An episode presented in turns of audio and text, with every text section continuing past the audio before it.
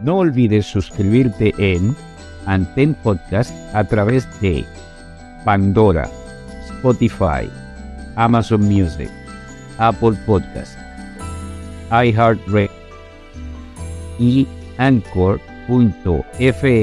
diagonal derecha Aldrin Raya Santiago.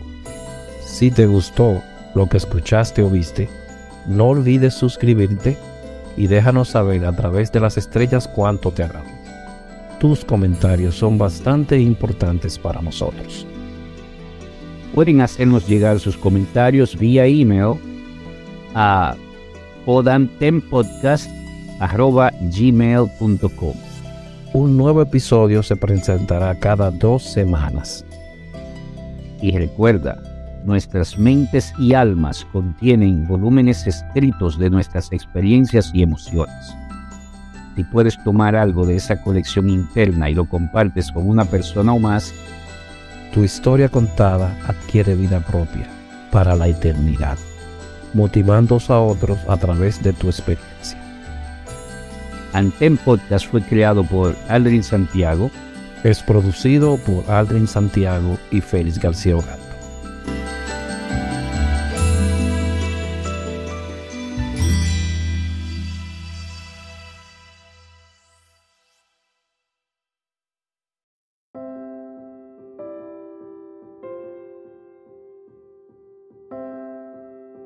Bienvenidos Silvers Escuchas a nuestro espacio más, quien les habla Alden Santiago. Hoy traemos otro invitado más a nuestra cabina para hacer otra magistral entrevista. Otra persona más que ha conocido los menesteres de salvar vidas y ha hecho de esto una profesión para mostrar a los demás cómo salvar. Y esto multiplica mil veces esa actitud altruista de algunos. Hoy tenemos con nosotros desde México a Said H. Ochoa. Bienvenidos a nuestra cabina, mi hermano. ¿Cómo te sientes? Hola, Adrián. Bien, bien. Honrado, la verdad, si te soy honesto. Me, honrado me siento yo que hayas dicho sí, voy a ser partícipe de esto también y que todos los latinos podamos mostrar un poquito más allá de lo que tanto está en las redes. Gracias, hermano. ¿Me entiendes? Una verdadera vocación, eso es lo que queremos llevarle a todo el latinoamericano. Que hay más, que hay más. ¿eh? Muchas gracias. Siempre, Said. Said, vámonos al inicio, a la génesis de todo. ¿Cómo llega a ti esta, esta actitud, esta entrega, este querer salvar, este querer ayudar a las personas?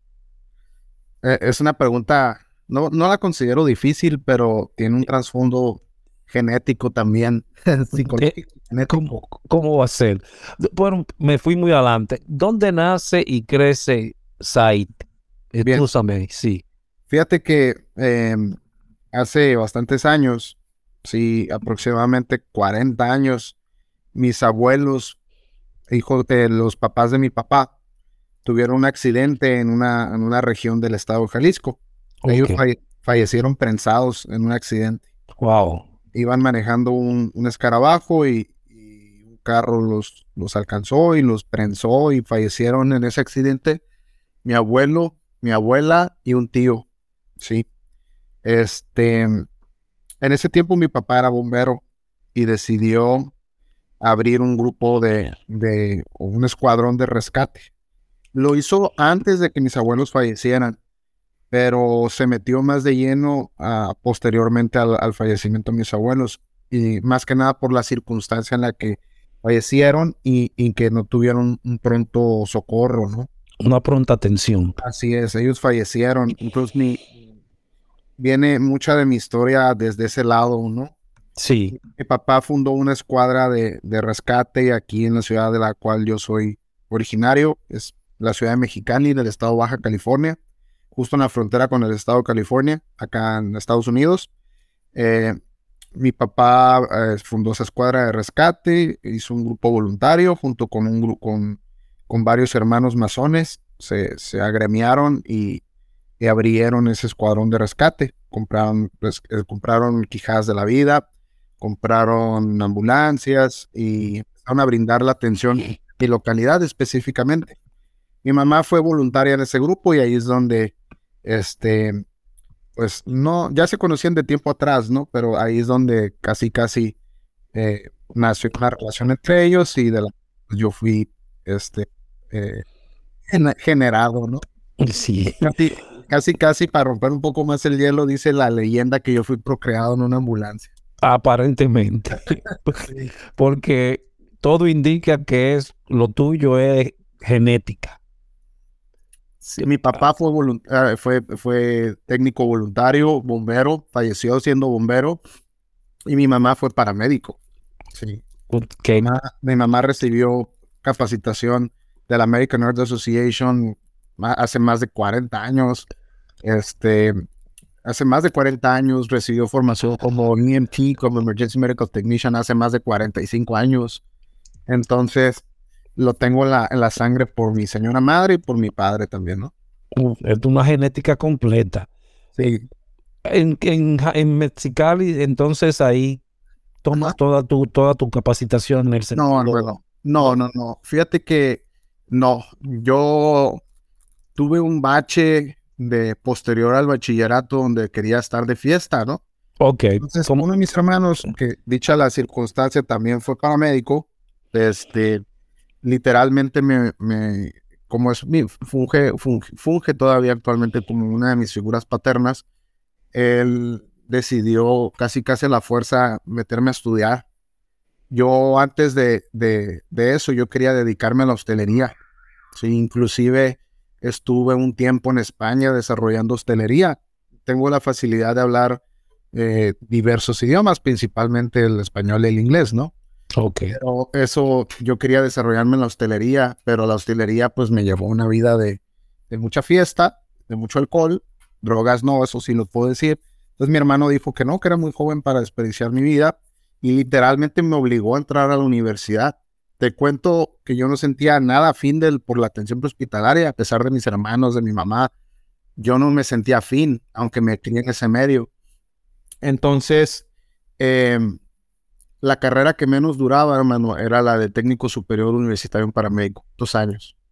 Sí, y por cumplir el capricho de mi hermano, decidí entrar a, la escuela de paramédicos con una formación universitaria profesional. Y desde el primer día de clases dije, de aquí soy. Sí. O sea, fue casi, casi, fue casi por obligación que yo decidí ser paramédico. La vocación propia. Pero los genes brillaron inmediatamente después de, no traicionan, no traicionan. no, desde el primer día de clases dije, esto es lo mío, hermano. ¿En qué año fue eso, En el 2000, 2000, si no me equivoco, hermano, fue en el 2005. 2005. Sí. Terminaste la carrera ahí en el 2005. Así es. ¿Con cuál institución estuviste trabajando? ¿Fue solamente la carrera y punto? ¿No trabajaste con ningún otro? Sí, sí, sí, fíjate que esa ciudad, eh, esa, esa carrera yo la tomé en, una, en otra ciudad que está un poco lejos de aquí en Mexicali, que se llama Hermosillo. Yo me tuve que ir hasta Hermosillo hasta terminar esa carrera, sí, y mientras estaba en Hermosillo estuve trabajando en, en, en, otros grupos, ¿no? Estuve en Cruz Roja de, de Hermosillo, Cruz Roja Mexicana de en Hermosillo, estuve en Bomberos Hermosillo, estuve en un hospital público también laborando de forma voluntaria, este, y, mientras era mi, etapa, y en vacaciones me venía al grupo, a la escuadra que te dije que era mi papá, sí, a, a, hacer guardias voluntarias. ¿Y todavía existe esa, esa escuadra? Sí, sí, sí, todavía existe, sí, todavía existe. No estoy del todo activo en ella, estamos ahorita con una participación mínima como voluntario específicamente con ellos, porque actualmente soy voluntario Cruz Roja Mexicana, Delegación Mexicali, sí, y apoyo a esa, esa escuadra de escuadras de rescate Brigada del Sol se llama. Los apoyo con, con estudiantes de mi plantel de paramédicos y eh, estudiantes de auxiliar en enfermería. Los mando a hacer guardias, a hacer rotaciones ahí con ellos. Y ellos tienen el convenio de, aparte de permitirme hacer, eh, mandar estudiantes a hacer guardias, de darnos capacitación afín al área de rescate, que es específicamente el rubro de ellos, más que la atención médica hospitalaria. Cuando hablas que aquello te tocó en el curso, ¿qué fue lo que te hizo transformar y, ya esa etapa de joven revolucionario que todos tenemos y de alcohol y otras cosas, tú pasaste ya como, oye, me gusta esta vida, esta vida altruista, que es también llena de sacrificios, ¿eh? Porque claro. amanecer, eh, un trabajo difícil. ¿Qué fue, lo que, qué, fue lo que te llamó de esa parte? Mira, algo que me hizo que me fascinara la atención hospitalaria fue la pasión con la que una profesora mía nos, nos explicaba el medio. En paz descanse la profesora Flor María Martínez. Ella desde el primer día de clase, eh, con su pasión y con sus historias, me, me hizo sentirme muy conectado con la carrera. Y, obviamente la genética también, o, sí, sí, el agrado que el orgullo que yo hacía sentir a mi papá, a mi hermano, a mi mamá, sí, también me hizo más conectarme con ello, pero tiene mucho que ver en la pasión con la que mi profesora Flor me, inculcó la atención hospitalaria. Las correctas aplicaciones de lo que aprendiste también, seguramente. Sí, sí, sí, sí. pero yo, yo siento que si ella no hubiera sido mi primer maestra o la primera persona en transferirme esa pasión, no sé si hubiera, le hubiera, le hubiera puesto el mismo empeño, hermano. podemos decir que ella influyó mucho en ti para tu decisión. Sí, no, no, no, para continuar, ¿no? Porque digo que yo entré con la finalidad de darle el gusto a mi hermano, pero al final el gusto me lo terminé dando yo. Bueno, hay gente así que impresionan a uno cuando, cuando uno está entrando en alguno. Además, hay una cosa que yo siempre he dicho, el destino está ahí y de una alguna forma u otra él te va a encontrar. Y parece que a ti te encontró y el destino tuyo era ser esa parte. ¿Has, tiene, ¿Has tenido alguna posición importante dentro de la Cruz Roja de Mexicali o algo? no, no, no, yo, yo soy un voluntario más que presta sus, sus, prácticas o sus guardias cuando puede. Eh, soy una persona eh, un poco ocupada. Soy director actualmente de una, de una escuela de paramédicos aquí en Mexicali y también soy director de varios entrenamientos de soporte vital, ¿no? De NAMT, de American Nurse Association. Mucho eh, en la zona de Tijuana, que es una ciudad enorme. Aquí en Mexicali, que también es una ciudad bastante grande. Manejo muchos entrenamientos de educación médica continua para todos los niveles de atención prehospitalaria. Cuando, cuando, habla, cuando hablas de... Ok. Sí, dime, dime, Said. Sí, te digo que, que soy voluntario nada más, hermano. ¿Por qué?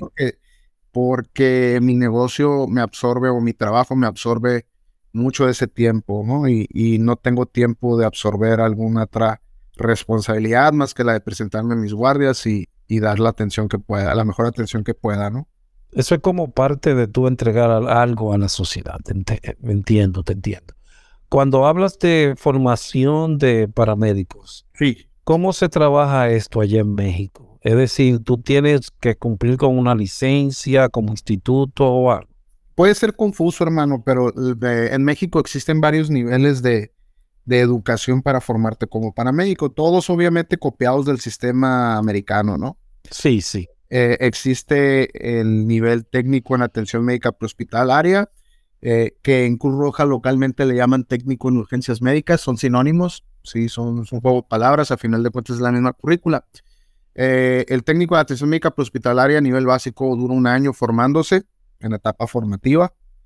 Eh, existe el técnico en atención médica hospitalaria nivel avanzado, que usualmente es un curso o, se da en forma de curso o diplomado con un aval universitario, pero no expide una licencia o una cédula como tal. Para poder un, profesional de la atención médica hospitalaria acceder a una cédula, que es la que te ampara en todas las legalidades de ser un profesionista, necesitas eh, haber ido a una universidad que tenga la carrera de técnico superior universitario paramédico o licenciado en atención prehospitalaria, ¿no? Que es lo que hay aquí en México, el nivel más alto, el degree en atención prehospitalaria y el técnico superior universitario en paramédico. ¿Cuánto dura el, el de el que me acabaste de decir? Dos años, hermano. Dos años. Dos años. Así es.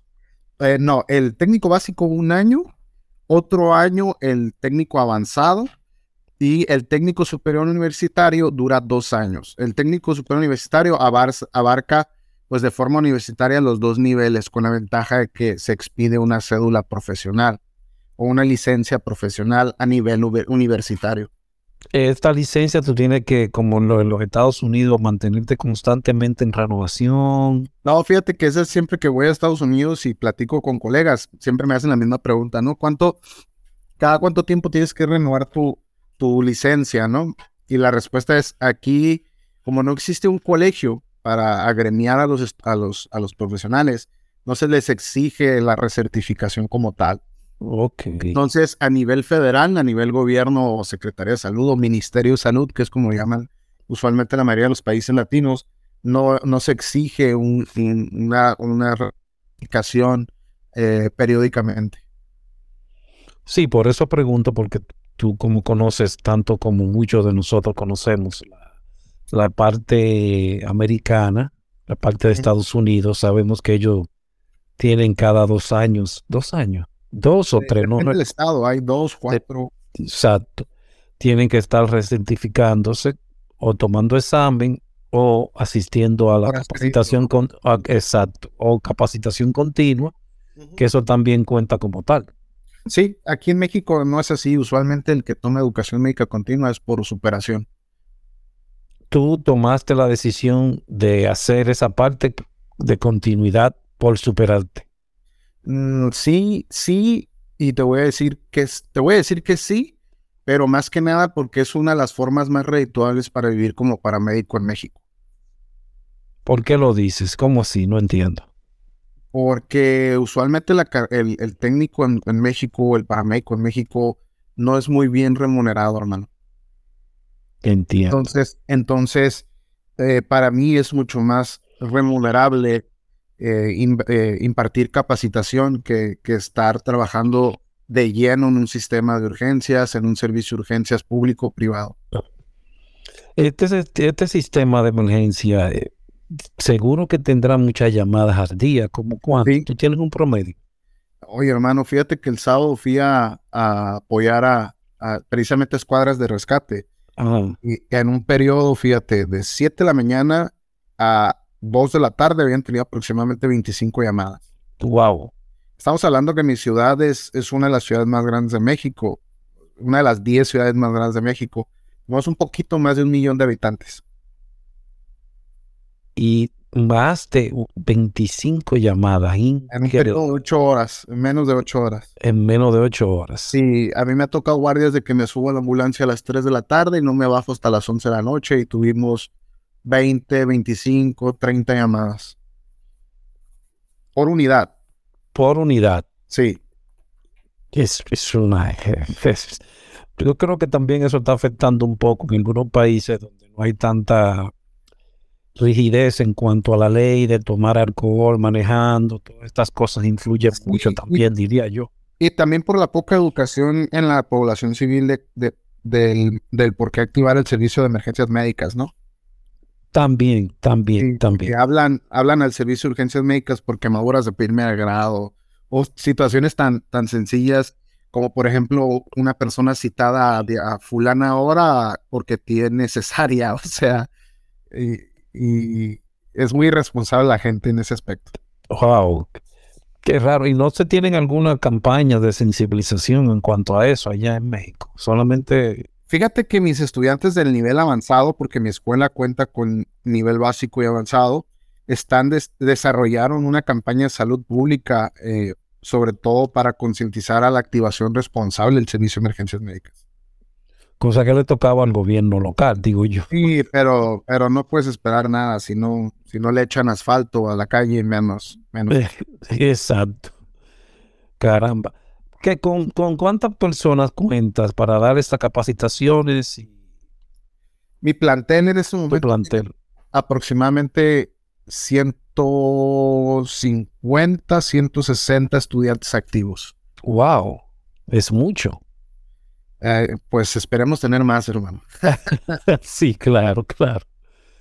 Pero es un plantel bastante grande, entonces. Es un, es un plantel bastante grande. Eh, también tenemos bastantes maestros trabajando. Eh, y, pues queremos más, hermano. Queremos trabajar más. Por, y, entonces tiene mucha acogida esa, esa, esa carrera en México. Sí, extraño. Pero posterior a la pandemia, esto fue un boom, hermano, porque hubo demasiada carencia y, demasiada sobreexplotación del profesional de la salud, ¿no? Se han mejor... muchos, y muchos de mis estudiantes eh, también eh, quieren aprender de esto porque también se sienten expuestos, ¿no? A, no saber qué hacer en caso de. Muchos, la gran mayoría, de, eh, me agrada comentar que aspiran a vivir de esto, sí. ¿Y por, ¿Y por qué las condiciones no han mejorado? ¿Qué tú consideras que han sido las causas de esto? ¿No se le tiene en el lugar correcto a este no, no, Hermano. Eh, no, te voy a decir por qué, hermano, porque hay gente que lo hace gratis. Dentro de la institución que, oferta la atención también, diría. Que por, por ejemplo, Curroja, sí. Exacto. Yo sé que Curroja es, eh, bueno, Curroja es indispensable, sí, en, nuestras, en nuestra sociedad y siempre lo va a hacer, no importa el papel que tenga y lo tiene bien ganado, pero, pero mucha gente no invierte o no quiere invertir en esto porque hay gente que lo hace, pues, y, y lo hace sin esperar algo cambio. Y es como un, es como un arma de dos filos, ¿me entiendes? Sí. En, algunos lugares, por ejemplo, en México, cada estado igual es independiente, justo como Estados Unidos. Eh, se, se, hacen estudios y análisis en donde al final determinan que el mismo gobierno puede manejar mejor y administrar mejor el recurso en la atención hospitalaria. Entonces, algunos gobiernos, por ejemplo, ya no tienen a la Cruz Roja como la primera unidad al responder o derivada por el, por el Servicio de Emergencias Médicas. Acá le llamamos C4, ¿no? Entonces, por ejemplo, los propios estados, algunos, a través de sus ministerios de salud, tienen servicios de, atención de urgencias, ¿no? Eh, eh, eh, yo, aquí específicamente en mi región es porque Curroja es, es enorme, sí, y, y, yo creo que también porque la política corrupta, ¿no? Que prefieren, prefieren seguir como están las cosas a, a ver un poquito más adelante. ¿No existe en el, país, eh, allá en México, una asociación que nos aglomere a todos, algo así? No, hermano, se ha intentado muchas veces, pero México es un país tan grande que no se puede organizar algo y hay muchísimos conflictos de interés. Es un problema enorme. Es un problema bien grande. Pero tú dices que se ha ido escalando un poquito más los beneficios a, raíz del, del COVID. Sí, o sea, en el aspecto de que hay, eh, eh, hay más gente estudiando y hay más empresas queriendo contratarnos. Porque se van, hay muchas empresas de prehospitalaria también. Sí, sí, así aquí hay muchas empresas eh, que tienen atención privada, ¿no? Traslados privados, llamados privados o contratos con aseguradoras Oh, es casi lo mismo que, bueno, creo que sería lo mismo cuando se hagan entrevistas a, otros países de Latinoamérica. Porque en República Dominicana ustedes tienen el mismo formato de sociedad y allá también tenemos muchos servicios de emergencia privado también. Sí, aquí también, aquí hay muchísimos, muchísimos.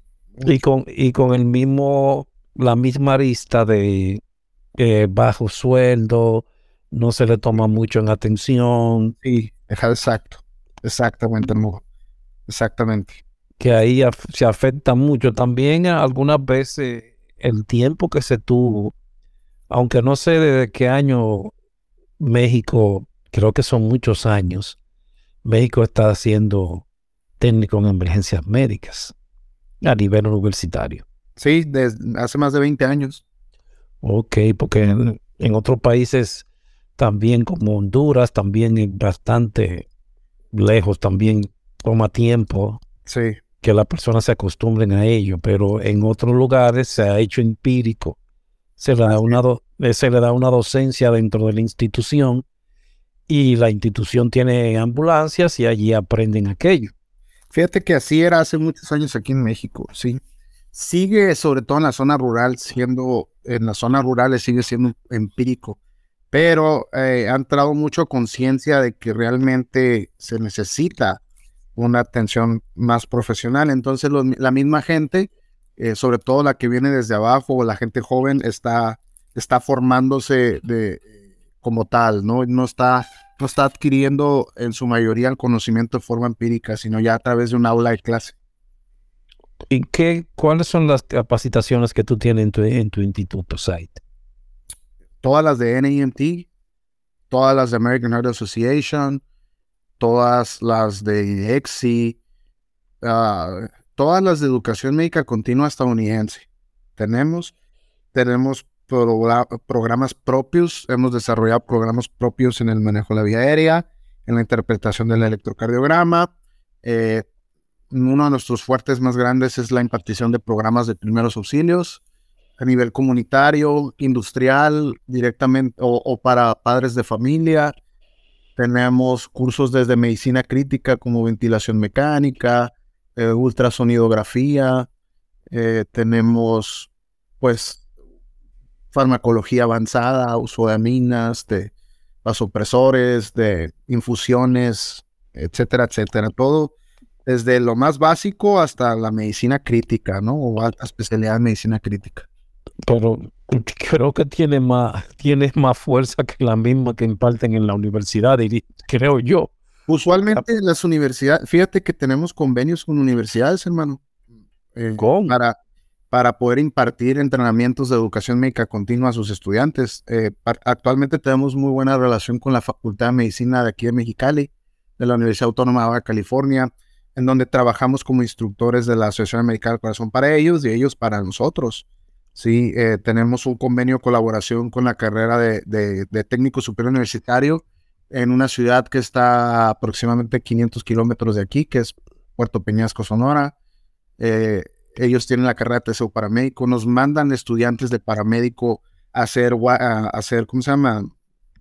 Guardia, horas, horas docencia. Horas de docencia, también los mandan a hacer servicio social, eh, porque el paramédico, pues sí puede responder a emergencias médicas, pero tiene mucha aplicación en campo, no nada más en, en una ambulancia, ¿no? O sea, desde un hospital hasta una, una oficina haciendo diferencia en, en, lo político, ¿no? En lo, en lo administrativo, que es parte de, ¿no? En Estados Unidos tú sabes que los paramédicos no nada más andan en las ambulancias, sino también en los escritorios, inclusive los mandan a carearse con políticos de, alto, de alto rango, ¿no? Acá, acá nosotros estamos eh, especializados en educación, hermano, en la formación y en darle continuidad a los que ya son formados. Continuidad y actualización, más que nada se cumple, ellos mismos son los que se adaptan a esto. ya me dijiste que no se exige, sino que ellos mismos son los que buscan continuamente esa docencia, ¿verdad? Sí, yo puedo decir que la verdad la mayoría de los, de los técnicos, eh, porque tenemos en común ser técnicos, eh, buscan su propio bienestar a través de educación continua. O sea, son responsables de su, de su propia educación y creo que la gran mayoría continúa capacitándose después de ser formados. Qué bueno, porque es, si no hay, si no se le exige y hay una auto búsqueda, es mucho mejor.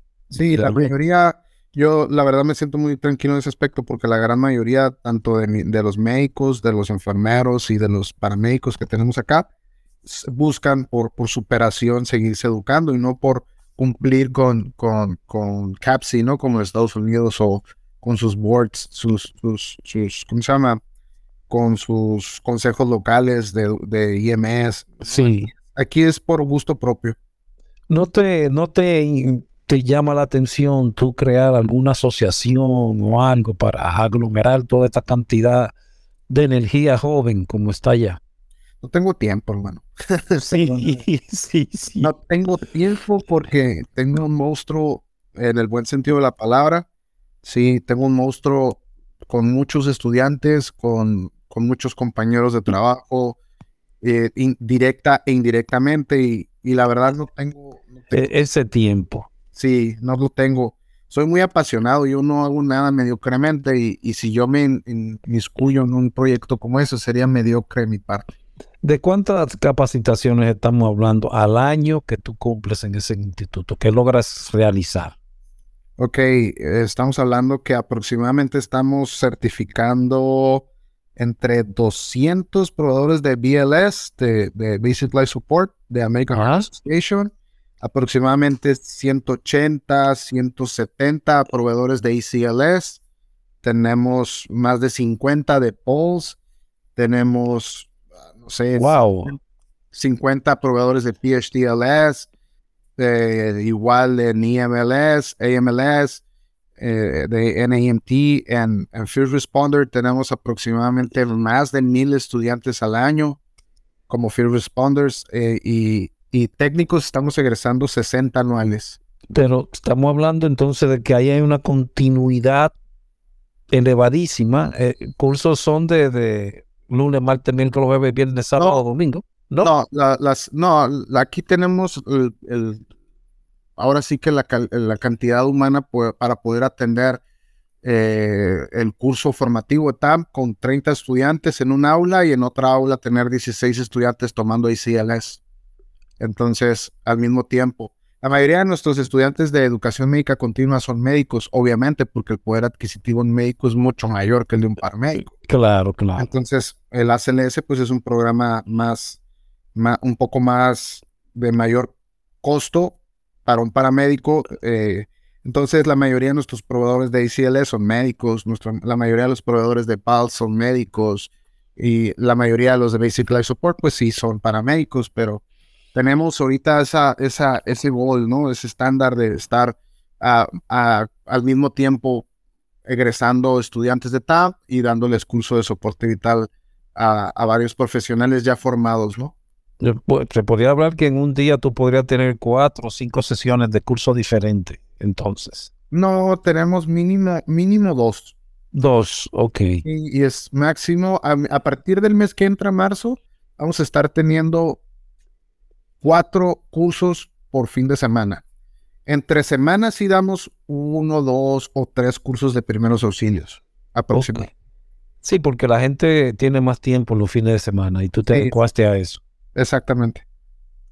Que te tomó mucho tiempo tú capacitarte, porque la gente oye todos estos cursos, pero para toda fecha sigo, hasta la fecha, hermano, sigo, sigo buscando capacitación.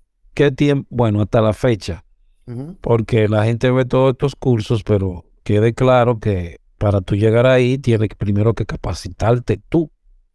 Sí, hasta la fecha sí, hermano, hasta la fecha. Wow, pero es mucho el caminar, ¿no te cansas, Said? Sí, hermano, pero bendito Dios, eh, ya tengo gente que me ayuda, ya no estoy solo. Perfecto. Eh, bueno, perdón, perdón, en realidad nunca he estado solo, sí.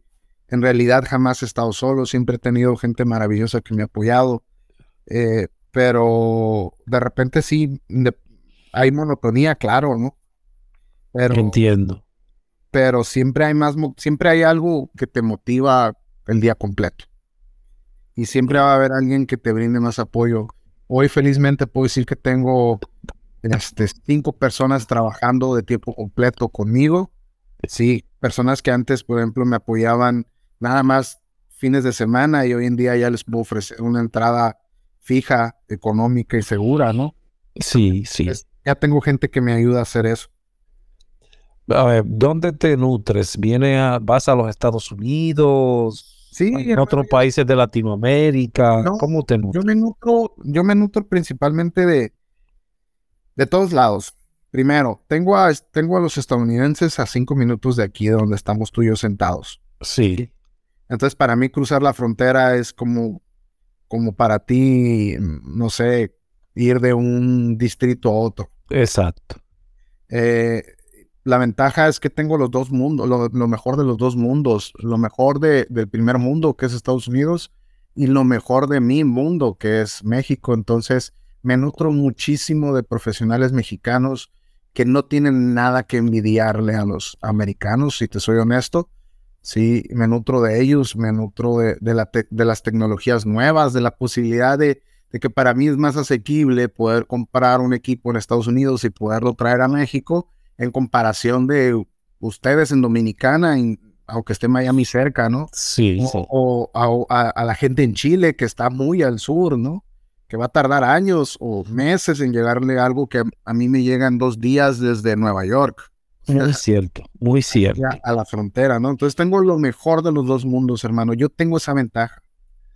Que te ha favorecido bastante para el crecimiento. Seguramente tiene todos los, los aditivos necesarios para poder dar una buena docencia con equipo moderno y actualizado, seguro. Así es, hermano, justo. Y, y el personal humano mexicano 100%, que como te digo, no tiene nada que este, pedirle en, cuestión de conocimientos a un americano, a un estadounidense. Mm, eh, ahí podríamos decir que como aprendemos en nuestros países a trabajar con lo que se tiene al alcance de la mano, y aquí en América no aprendieron así mucho eso, tienen que tener de todo para poder dar algún, eh, ¿me entiende? Algún diagnóstico o algo, pero en nuestro país el diagnóstico viene de una forma, de otra forma, y eso es lo que nos hace diferentes. Claro.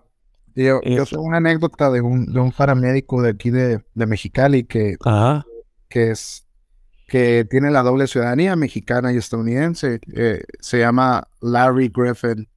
Él fue a la guerra de no me acuerdo si del Golfo Pérsico o en una guerra estuvo en el Oriente. Y me acuerdo que él, me comentó que una vez él era paramédico aquí en Mexicali, ¿sí? Entró al Army y se hizo Combat Medic, que en, una situación de emergencia, sí, tenían parada la atención médica ahí en el punto donde él estaba, que porque no tenían, no me acuerdo si estudios de imagen, ¿no? Y se enojó se enojó, agarró un estetoscopio, un bolígrafo, una pluma, un lápiz, como le llaman en algunos lugares, y que les dijo, encabronado, perdón por la palabra, les dijo en inglés, en México hacemos diagnósticos con una pluma y un estetoscopio. Pónganse a trabajar, cabrones. Sí. o sea, los gringos todos parados, ¿no? Así como que, ay, como que con un estetoscopio. Sí, cabrones, es clínica, o sea, sí, la imagen y todo es importantísimo, pero también es importante palpar, percutir, escuchar, oler. Signos, signos y síntomas, signos y síntomas. los americanos son buenísimos, pero quítales su tecnología y, siguen siendo buenos, pero les cuesta trabajo acomodarse a ello. Sí, porque es bastante cómodo con la tecnología. Sí, y a mí una vez hace algunos años también me tocó participar en un colegio eh, comunitario eh, en Arizona dando una clase de, de, medicina improvisada en, en, en, el, en, el servicio de ciudad, pues, o sea, no sabían hacer férulas con hermano, o sea, férulas de inmovilización con cartón, fui a enseñarles eso, o sea, les sacabas tantito la tecnología o que no la tenían y era, se les paraba el mundo, ¿no? Sí, nosotros... esa no es culpa de ellos. O sea, no, no, no. Ni es culpa de tener dinero, o sea, no. No, no, tampoco. La culpa la tenemos nosotros, ¿no? También, o sea. Eh, es lo que te digo, como no tenemos mucho, se aprende a trabajar con lo que se tiene al alcance de la mano. ¿El qué? Un cartón, el qué? Una revista. Claro. Así es que se imparten los primeros auxilios en nuestros países.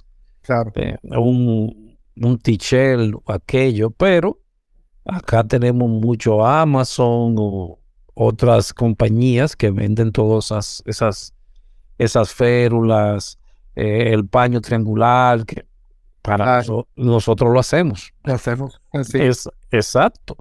Y se ha aprendido a vivir con eso. ¿Tú me entiendes? Dentro de todas esas capacitaciones, ya dijiste una persona que fue la, la profesora, hubo alguien más que te tocó y te influyó bastante en el camino que llevas? No, una hermano, muchas, demasiadas. Yo, no, no sé, hermano, no sé si son cientos, pero hay muchísimas personas que me han tocado. Obviamente mi hermana, mis hermanos, sí. El doctor Gerardo Gastelum, el doctor Ramón Reyes, Adier García, Jaime Chefén, eh, la persona con la que me crié andando en ambulancia, Andrés Mora, este, Ricardo Rangel, Alex Pacheco. Eh, sépase, que lo que nos escuchan han mencionado dos dominicanos que ha sido Alexander Pacheco Mena y Ramón Reyes, el doctor. ¿Cómo, esta, ¿Cómo estas personas llegaron a ti, por cierto? Porque las redes sociales, hermano, las redes, las redes sociales. Sí, sí, sí. Pero bendito Dios, tengo la fortuna de conocerlos en persona, a todos los que te he mencionado, ¿no? Ok. Mi, mi, relación con Ramón y Alex es muy personal y es muy familiar. Este, tuve la fortuna de verlos varias veces en Estados Unidos, sentarme a platicar con ellos, este, reír, no rumbear, pero sí, pero sí tenemos un contacto cotidiano.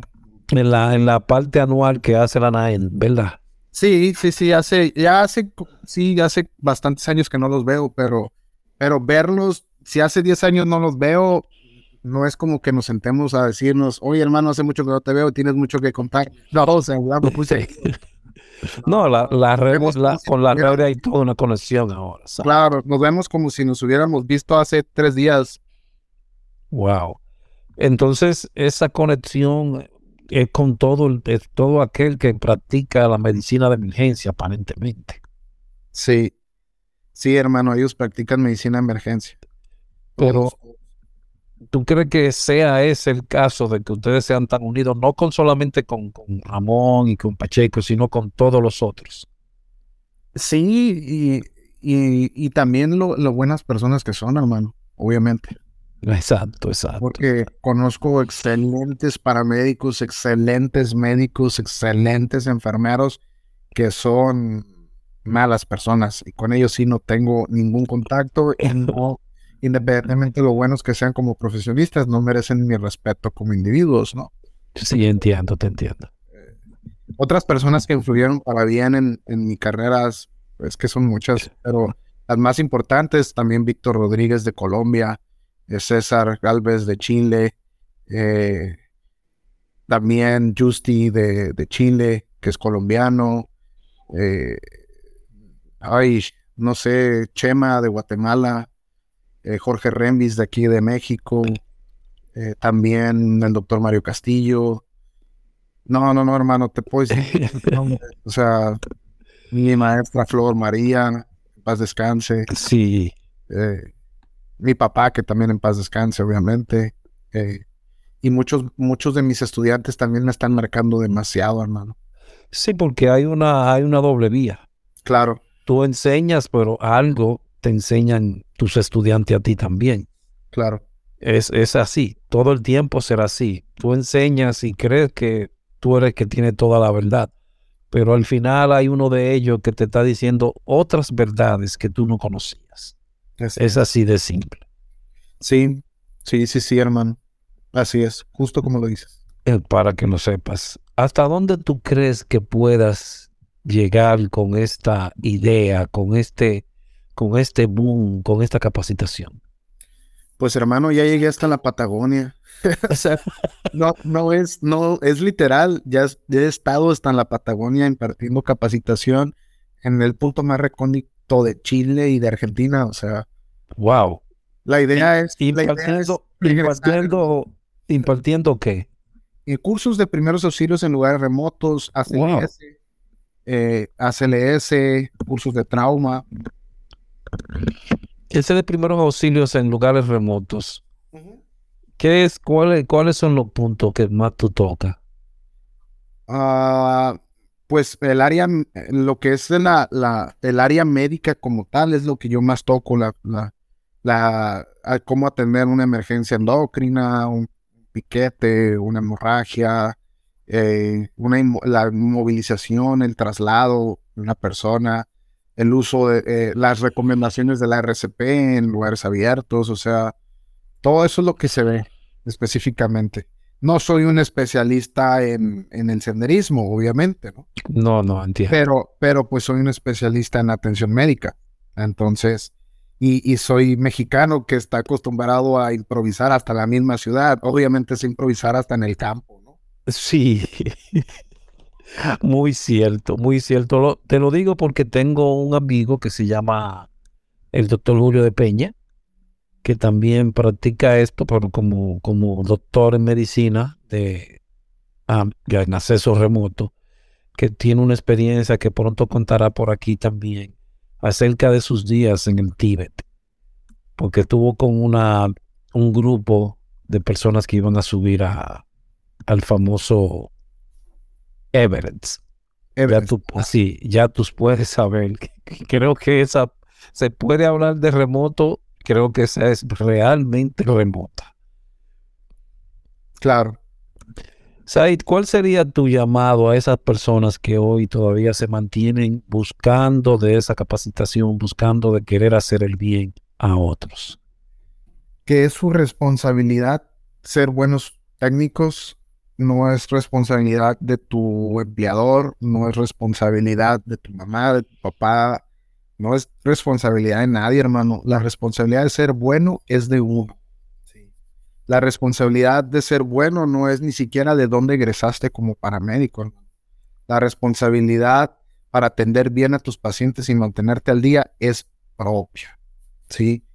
No pueden esperar a que los demás hagan por uno si uno no tiene la iniciativa. Ese es mi consejo.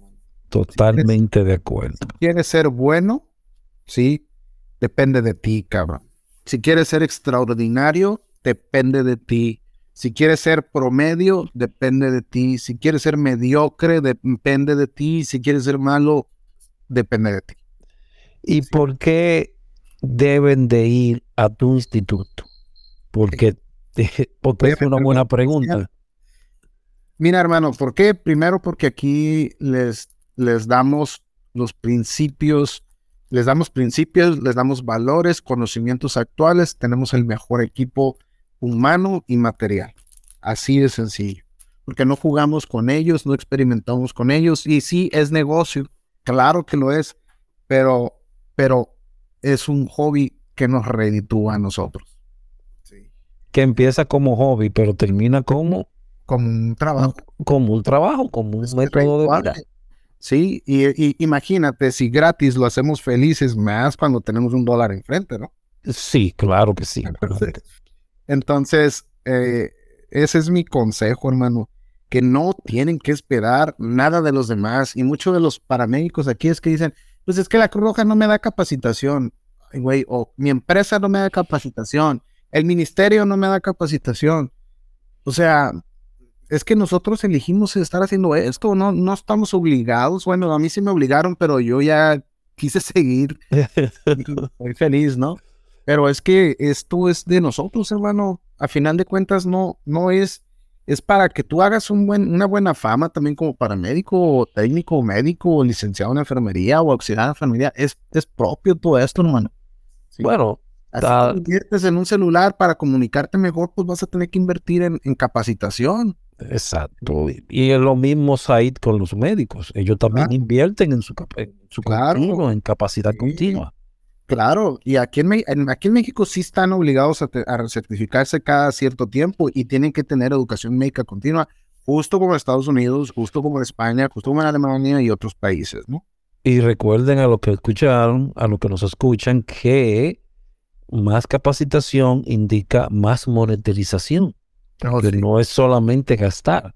Sí, ¿Me entiendes? Tienes Sí, que ponerlo es- claro ahí, es lo que yo les digo también a mis estudiantes, sean paramédicos, así, eso te lo juro que siempre les digo, sean paramédicos en donde si ustedes les piden ayuda para hacer un traslado, tú les digas, claro, yo te ayudo, pero cobro tanto. Sí. Claro, porque eso es lo que significa. Me la privada, capacito. Estamos hablando en la privada, ¿no? O cuando es una fuente formal de ingresos. Sí, se ríen de mí porque yo cobro, yo cobro caro, hermano, cuando a mí me quieren contratar para hacer un traslado. Soy especialista en cuidados críticos. Sé de ultrasonido, sé de, de- ventilación, sé de fármacos. Entonces, cuando a mí me pregunta una- un empresario que tiene una ambulancia de terapia intensiva, me dice, oye, ¿cuánto me cobras? Les digo, pues tanto, ¿no? Oye, pues, ¿por qué tanto? Pues porque yo lo valgo, o sea, ahí también, si no te contrata, ta- orgulloso porque dices, pues es que yo lo valgo, ¿me entiendes? Y si te contrata, pues también te sientes orgulloso. Eso también, esas también son herramientas que queremos que el- ese, que, que ese criterio lo tengan nuestros estudiantes, ¿sí? Que, que, que hagan valiosa su atención. Claro. po- Y, y- Cuesta. y cuesta, cuesta la capacitación, no es gratuita. No es Sí. gratuita. Así es. Porque, ¿por qué no es gratuita? Por una simple razón. Porque tú al final cobrarás por ello. Claro. ¿Me Así entiendes? Entonces, esa es la, la variedad de todo. Tú vas a cobrar por ello, vas a vivir es, de eso. Así es, André. Porque tú pagas por tu carrera universitaria también, ¿o no? Claro, Claro. que pagamos. Entonces es lo mismo. Así, Para mí es lo mismo. así es. Y por tu educación continua. y por tu educación continua también. Said, quiero agradecerte por haber aceptado la invitación y por todas esas personas que indirectamente has logrado salvar, porque estás enseñando a salvar vidas. Entonces, ese conocimiento multiplicado es una es aquello que salva vida también multiplicado, porque es con tu conocimiento que esos jóvenes están yendo a ayudar a otros. Te agradezco por esas personas y por esos jóvenes también. Porque algunas veces, no- algunas veces nos falta esto, darnos ese apoyo moral de gracias. ¿Me entiendes? Te lo agradezco, hermano, y de verdad fue un honor haber, haber concretado nuestros tiempos y palabras me honran. Mucho, te lo agradezco. Siempre, Said, siempre, siempre. Si tienes alguna otra persona que puedas, tiene todo el permiso de darle mi número, porque es hacer la conexión hispanos. hispanos que hacen el bien. Y este podcast es para esto. Porque Bien. para, para esto, para que todos oigan y conozcan a esos héroes anónimos que muchas veces pasan desapercibidos y nadie los conoce. Y hoy por esta vía puedan todo el mundo conocer la obra del trabajo realizado como tú lo estás haciendo y Gracias. que, lo, y que lo has llevado a otro nivel, pero a un nivel que muchas personas en Mexicali se, ayuda- se, se van a, se van a ayudar de esto y ojalá sigas creciendo más. Muchas gracias, André. Siempre, siempre, Buenos deseos. siempre. ¿Tienes alguna palabra al final que decir, Said? No, solamente agradecerte la oportunidad, agradecerle a todas las personas que han sido de vital importancia en mi carrera, a los que te mencioné, Ajá. mencioné también, hay muchos a los cuales les agradezco demasiado, este, y a mis motivaciones actuales, que son mi esposa, mi hija, mi madre, mi hermana, mi hermano, mis sobrinos y mis 160 estudiantes y mis cinco compañeros de trabajo. Wow, son muchas personas, pero todo vale. Sí. Gracias por tu tiempo, mil, mil gracias y un gran abrazo y que puedas seguir adelante porque sé que así lo harás. Gracias, Bueno, hermano. va- espero que busque un espacio más grande porque ahí van a llegar más, no te preocupes después de este Gracias, así, así, así lo sé, así lo sé. Amén. Señores, gracias por su atención y nos veremos en otra vez, en otra nueva entrevista, en otra magistral entrevista. Mil gracias y gracias totales. Hasta pronto a todos. Hasta pronto.